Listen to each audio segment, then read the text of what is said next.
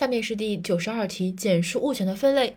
物权总共有三个分，呃，总共有五个分类。前两个分类呢非常简单，它是根据标的物的支配范围不同，分为了完全物权和定限物权。第二个分类对定限物权按照标的物的支配内容上的差异所做的进一步分类，就是用于物权和担保物权。这个非常简单，因为我们的这个 在物权法当中就是按照这样的一个逻辑展开的，所以也属于一种法定分类。即第一个分类完全物权和定限物权，第二个分类。对定限物权做出分类，可以分为用益物权和担保物权。后面三个分类呢，分别是针对的是客体和从属性以及产生原因。